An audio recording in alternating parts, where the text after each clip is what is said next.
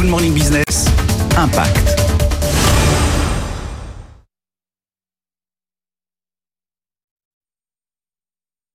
Responsable avec sa marketplace bien ou bien. Nous sommes dans les locaux de Ulule avec son directeur général Arnaud Burgot. Vous avez co-construit cette marketplace avec Maïf. Pourquoi? Il y avait une volonté commune derrière la place de marché de faire une sélection forte de produits exemplaires et de les faire connaître au grand public. Donc c'est des produits qui sont soit made in France, soit made in Europe, soit commerce équitable. Et en plus, il doit y avoir un critère environnemental, bio, upcyclé ou recyclé, circuit court, zéro déchet ou un critère de durabilité et de réparabilité. Et aujourd'hui, des distributeurs qui sélectionnent sur ce double critère, bah, en fait, il n'y en a pas. Et ça concerne quel secteur?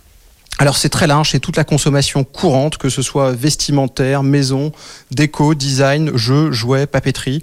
Euh, c'est la consommation quotidienne, y compris euh, alimentaire. Actuellement, près de 100 marques sont répertoriées sur la marketplace et on retrouve d'ailleurs la marque spécialisée dans la mode éthique et le développement durable, Pérouse. Nous sommes dans leur boutique dans le 3e arrondissement de Paris avec son cofondateur Nicolas Langlois.